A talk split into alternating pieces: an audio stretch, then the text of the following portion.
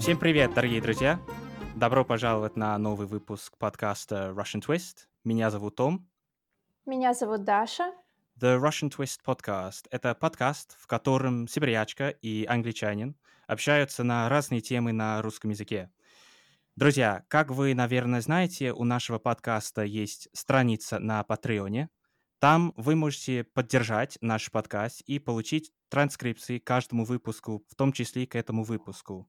И вы можете также получить другие бонусы. И сегодня, друзья, я очень-очень счастлив представить нашего гостя, потому что мы поговорим с моим бывшим преподавателем русского языка. Его зовут профессор Дэвид Гиллеспи. Здравствуйте, Дэвид. Здравствуйте, Том. Здравствуйте, Дарья. Здравствуйте, Дэвид. Очень приятно, что вы к нам присоединились сегодня. Да, спасибо, спасибо вам огромное. Мне это очень интересно. Пожалуйста, пожалуйста. Ну, значит, Дэвид, вот первый вот такой вопрос, легкий вопрос. Расскажите, пожалуйста, нам о себе. Э, ну, если с самого начала, то это, это будет это, э, довольно длинный рассказ. Э, я начал заниматься русским языком еще в школе. Когда мне было 13 лет, на школе Э, была программа по русскому языку не, не для всех, а мы должны были сделать выбор между немецким языком и русским языком еще в 13 лет. Я выбрал русский язык. Так что я в школе изучал русский язык 5 лет.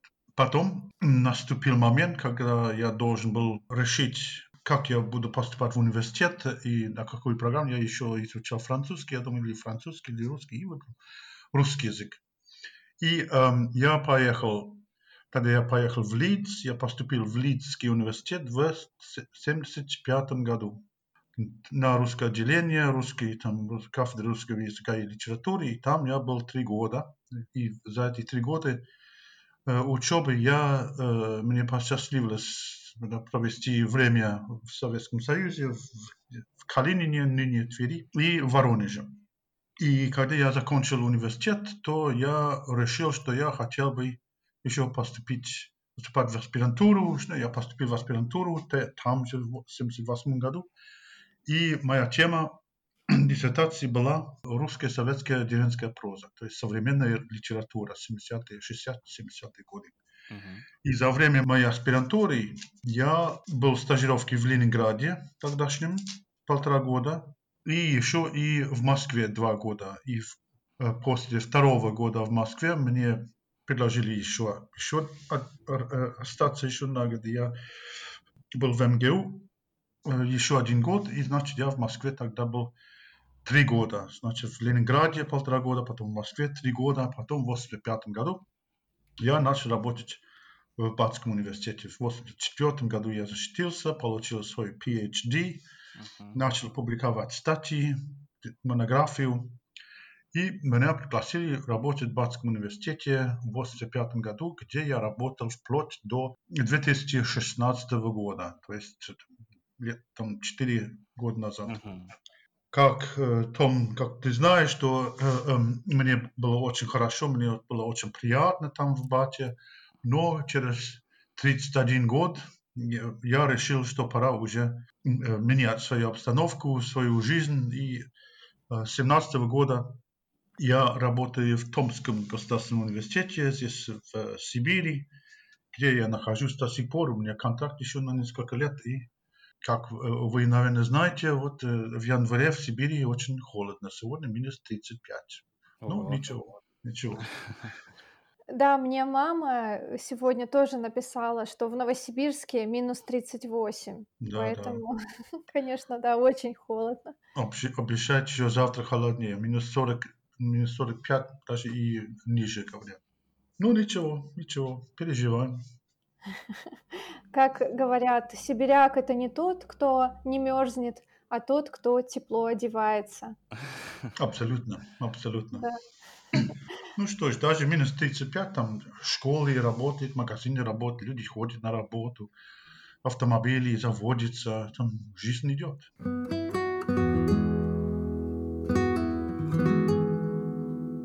Дэвид, вы практически всю жизнь занимаетесь русским языком, да?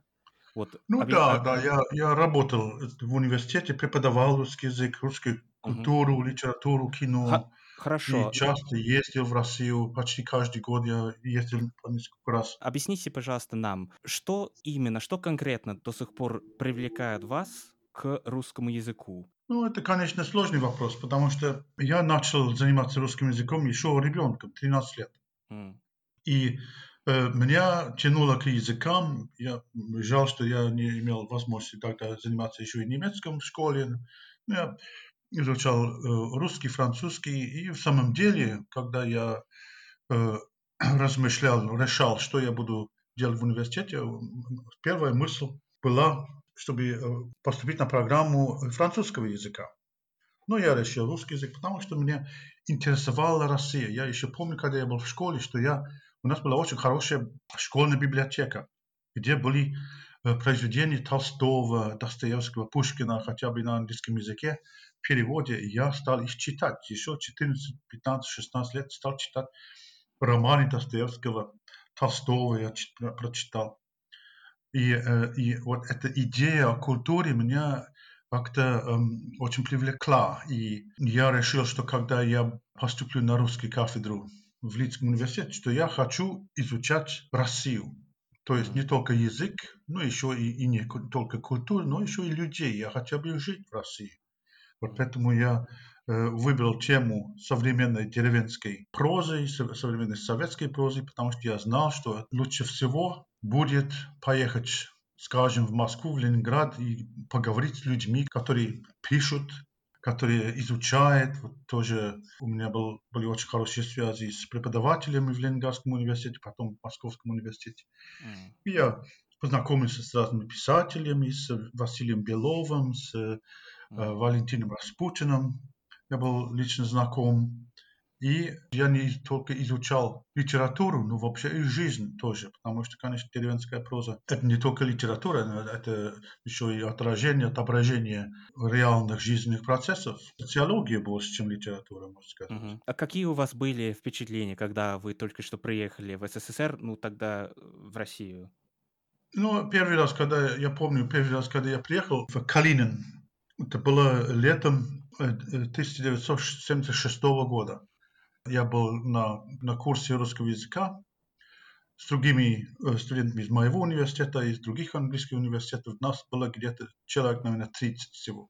Жили мы в гостинице, ходили мы в университет в течение месяца на разные курсы. В основном это был, конечно, разговорная практика. И э, первое мое впечатление то, что я помню прекрасно, это когда через неделю мы, это было летом, мы пошли в парк, мы пошли, мы пошли на, на танцы, в, которые э, происходили в парке с группой, и там надеялись, что мы там познакомимся с советской молодежью, с девушками, конечно.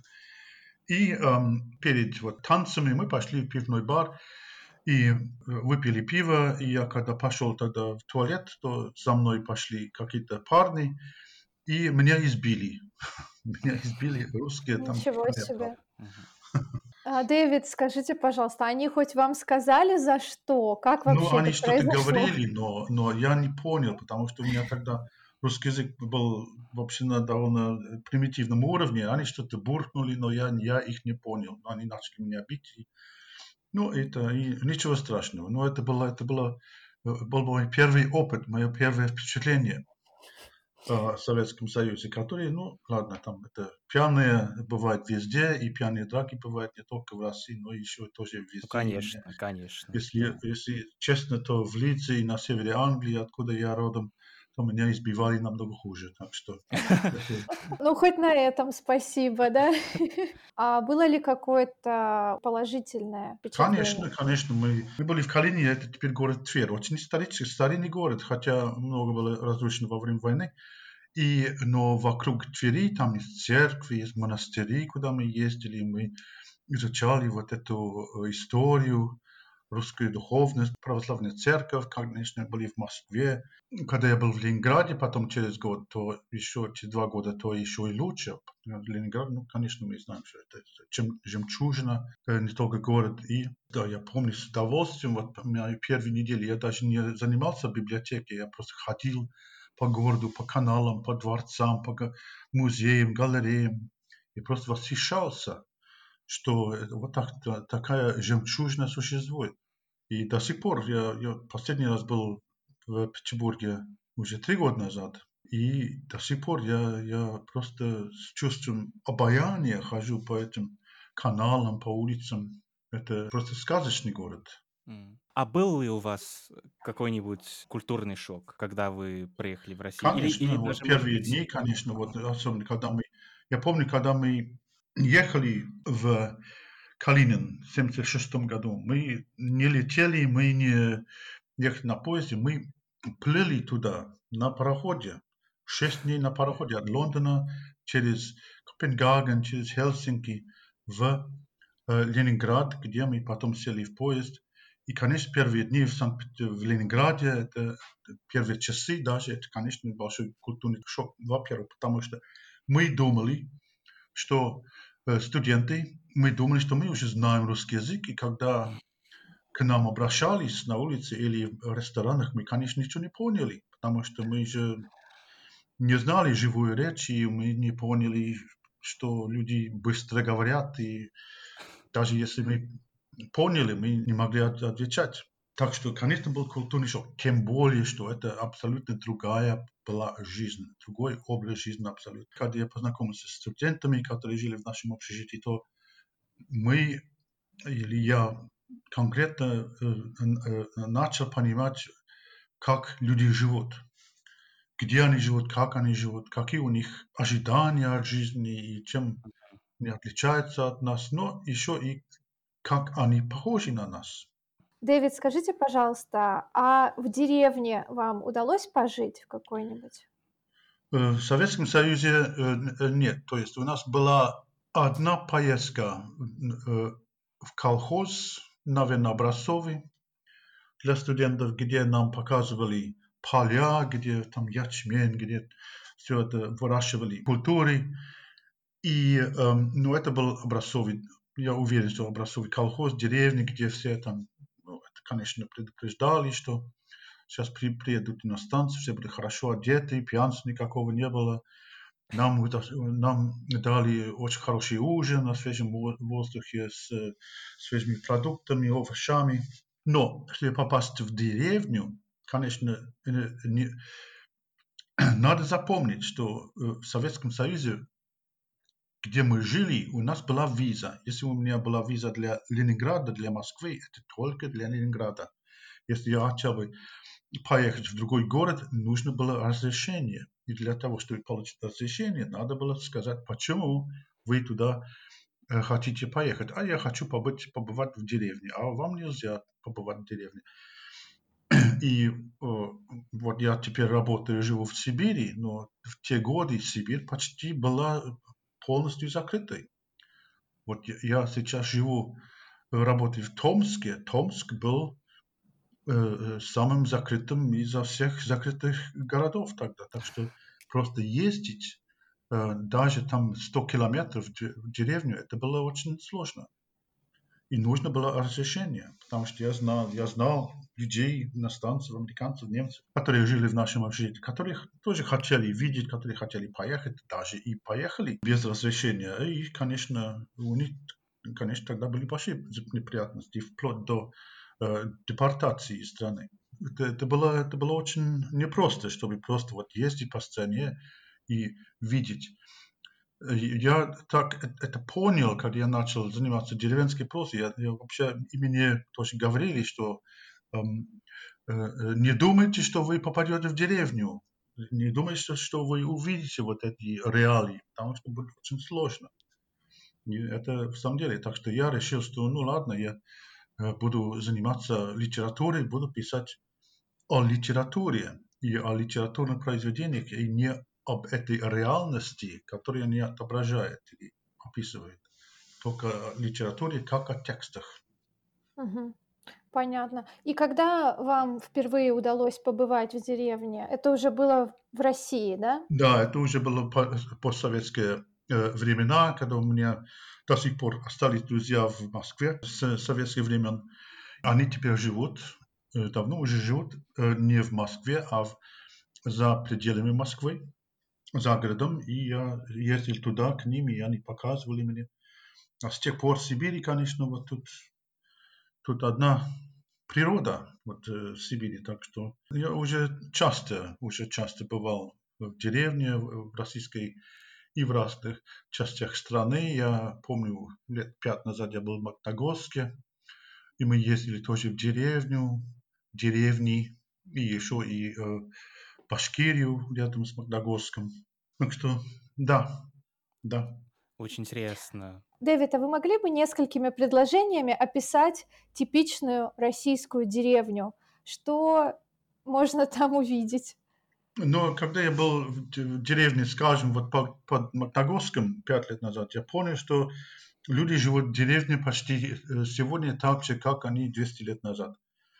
Где э, я, я был в гостях у брата одного преподавателя из университета, сидели за столом, он был фермером, то есть единоличником, и э, у него э, во дворе жили утки, свиньи и, э, и овцы в одном семействе, почти в одном доме. Это же, это, это конечно, вот было потрясающей новостью, открытием для меня, и это, ну, все так очень даже и мило, но и примитивно, но все равно даже и благородно. Да. Видеть, как люди живут на лоне природы, рука в руке с природой как и это 100-200 лет назад, до сих, так и до сих пор. И я, когда я был в деревне, это может быть не типичный опыт, но я не помню, что я видел много техники в деревне. Было очень много ручной работы. Видим, что люди еще жили, работали с э, животными, э, руками, там, доили там, руками, а не там, техникой. И мне кажется, что эта недоразвитость тоже имеет свое обаяние, потому что человек который работает на земле, непосредственно имеет связь с этой землей. Да, да, это точно.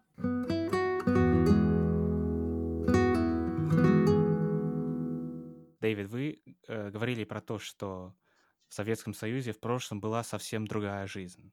А как, по-вашему, вот, э, ну, чем, по вашему мнению, отличается жизнь в Советском Союзе от жизни. Ну, конечно, жизнь коренным образом изменилась, э, по-моему. Когда мы жили в Советском Союзе, мы всегда знали, что за нами смотрят, следят иногда, что э, проверяют, какие книги мы читаем в библиотеке и так далее.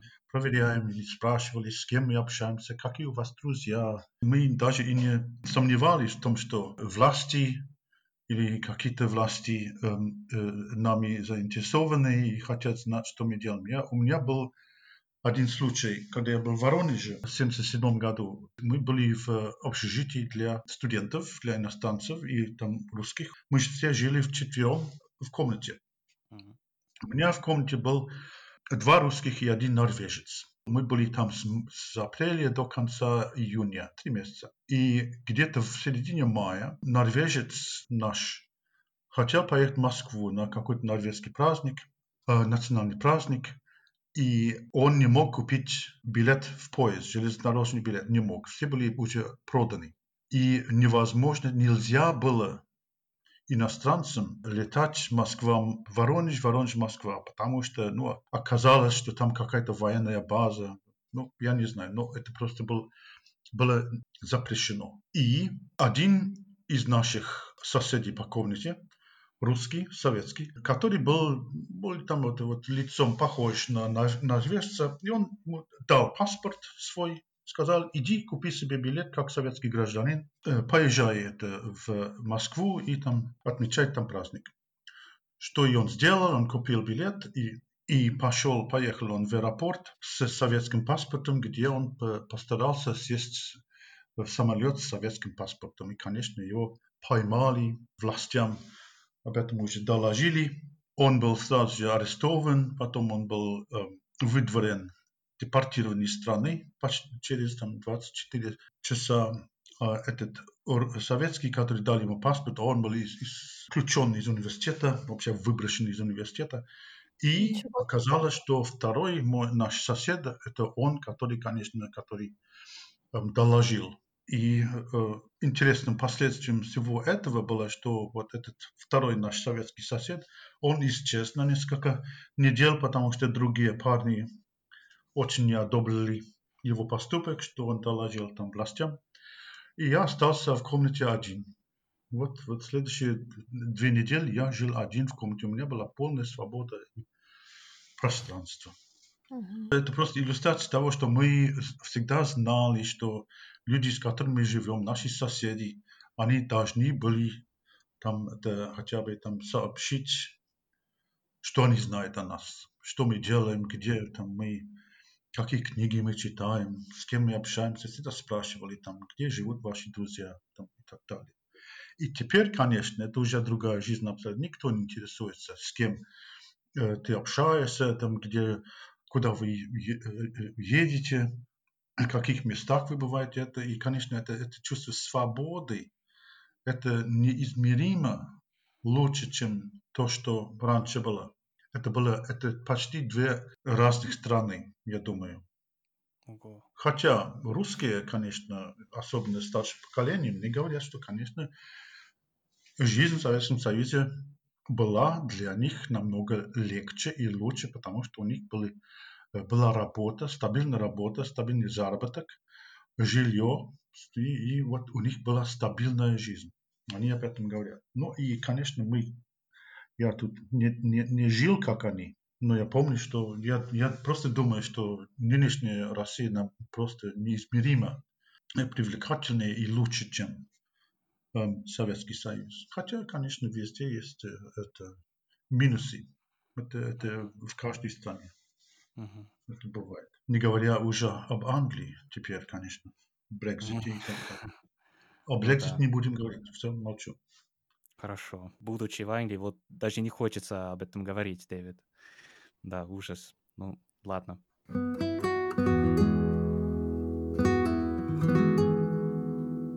Скажите, пожалуйста, как получилось, что вы выбрали Томск?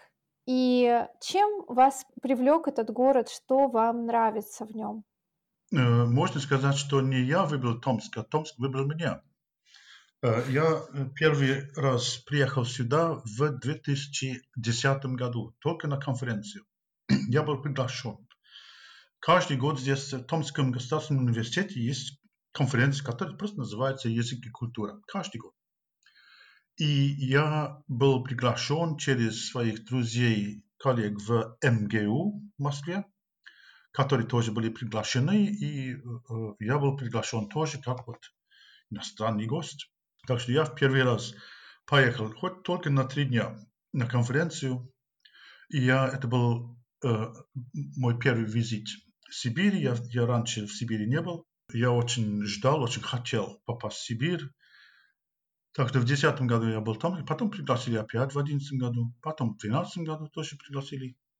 Каждый год меня приглашали, и э, даже в 2014 году, по-моему, пригласили на неделю, не только на конференцию, но еще и прочитать какие-то лекции студентам, и преподавателям. Что я и делал, и эм, все закончилось тем, что вот я говорю, что я ушел из Патского университета в 2016 году, а в 2017 году меня пригласили работать здесь, в Томске. И э, до сих пор работаю, работаю с российскими и с зарубежными студентами. Преподаю перевод с русского на английский студентам из Вьетнама, к примеру. Очень интересно. Это очень интересно. Как вы думаете, как, какие вот отличия есть между ну, Россией и Англией? Потому что мне кажется, что вы уже давно живете в России, практически вы, конечно, очень много раз бывали в России, в Советском Союзе и так далее, но какие у вас вот замечания или... Э, вот... Ну, если, если честно, Том, то эм, ты, конечно, всегда был отличником и отличным студентом, и всегда приятно работать с такими студентами, которые интересуются предметом. Как не только хотят в Англии получить свой 2-1 degree, но хотят, хотят, хотят в самом деле учиться и углубляться э, своими знаниями. Uh-huh. И Спасибо. ты, конечно, был одним из, из, из тех, надо сказать, немногих. И эм, э, среди английских студентов, среди русских, российских студентов – они, я бы не сказал, что есть много там различий. Есть хорошие, есть отличные, которые хотят знать, студенты, которые после лекции, которые подходят, спрашивают, задают вопросы. Я последние годы тоже ездил в Воронеж, в Нижний Новгород, Красноярск, Магнитогорск, как я уже говорил, и читал лекции студентам, и на английском языке, на русском языке. И меня всегда удивляет, мне приятно, мне приятно, когда после лекции студент подходит, задает вопросы. Mm. Так что хорошие студенты, заинтересованные студенты, они везде есть. И хорошие студенты э, отличаются тем, что они хотят знать. Они не только хотят получить какую-то э, оценку, но они хотят знать. И это, это, это самое, я думаю, что для учителя, преподавателя это самое полезное, что ли. Ну, вы получаете огромное удовольствие от таких студентов. Да, Я это, понимаю это как раз ощущение, потому что, да, да, вот. Даже удовольствие, даже какую-то душевную награду получаешь, mm. когда там, то, что ты читаешь или говоришь, находит свой э, э, плод и, от, да. и отклик. Это всегда, конечно, самый лучший. И я уже там работаю в образ... высшем образовании уже 36 лет. Mm. И э, я никогда не устаю от этого. Я никогда, я всегда обращаю внимание на, на хороших, одаренных, ну и самое главное, заинтересованных студентов.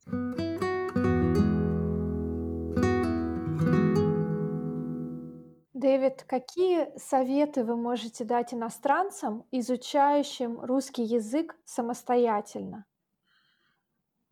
Но если самостоятельно, дело в том, что русский язык, как мы знаем, богат грамматикой. И эту грамматику надо изучать, изучать, изучать. Потому что я, я говорю вам, что пять лет я изучал русский язык в школе, но в конце концов я почти ничего не знал. И даже после университета я ничего не знал. И как, как мы знаем, как мы знаем язык? Только через общение. Когда я занимался русским языком, почти невозможно было э, общаться с русским. Пять лет в школе я не видел ни одного русского человека. Мы не говорили, мы только писали и читали, потому что почти невозможно было встретить русского человека в Англии и, конечно, возможности ездить в Советский Союз были очень ограничены. Но теперь ситуация абсолютно другая. Можно уже вот как вот через подкаст, через Skype, через WhatsApp, через Zoom теперь можно общаться с русскими, говорить с ними. И только через живое общение, уверен, через живое общение, через разговоры, может даже через разнесение отношений и так далее, то можно уже выучить грамматику и язык. Не только чтобы читать литературу, mm-hmm. но еще и иметь разговор, настоящий разговор с россиянами или русскоговорящими. Спасибо большое за совет. Спасибо огромное, Девид, за то, что вы участвовали в, в нашем подкасте сегодня. Было очень, как всегда, очень интересно говорить с вами. И спасибо, спасибо вам. вам. Спасибо. Том, да. спасибо, Дарья. Очень интересно было мне. Первый раз я это вообще участвую в подкасте, так что мне это было очень интересно. Нет, ну спасибо вам. И спасибо вам за поддержку э, в течение вот моих вот э, лет там в университете, когда я занимался русским языком, потому что... Да, да, Том, не забудь, не забудь там глаголы движения. Полиция русского языка. Да. Вот. Благодарю вас. Да-да-да. Да, да, да. Присоединяюсь к словам Тома. Очень приятно пообщаться с таким умным, образованным э, человеком, как вы. Нам есть чему вас поучиться, и благодарю вас за эти истории. Я желаю нашим слушателям и студентам Томского государственного университета успехов в учебе. Любите язык, общайтесь и обязательно приезжайте в Россию. Всем спасибо. Да, ждем вас в Томске. Да. Скорее всего, летом, конечно. Ну, возможно, есть э, экстремалы, которые хотят почувствовать на себе, что значит сибирская зима. Ну да, вот. да. да. да, есть. Есть. Хорошо. Всем до свидания. До новых Спасибо встреч. Вам. До свидания. Пока-пока.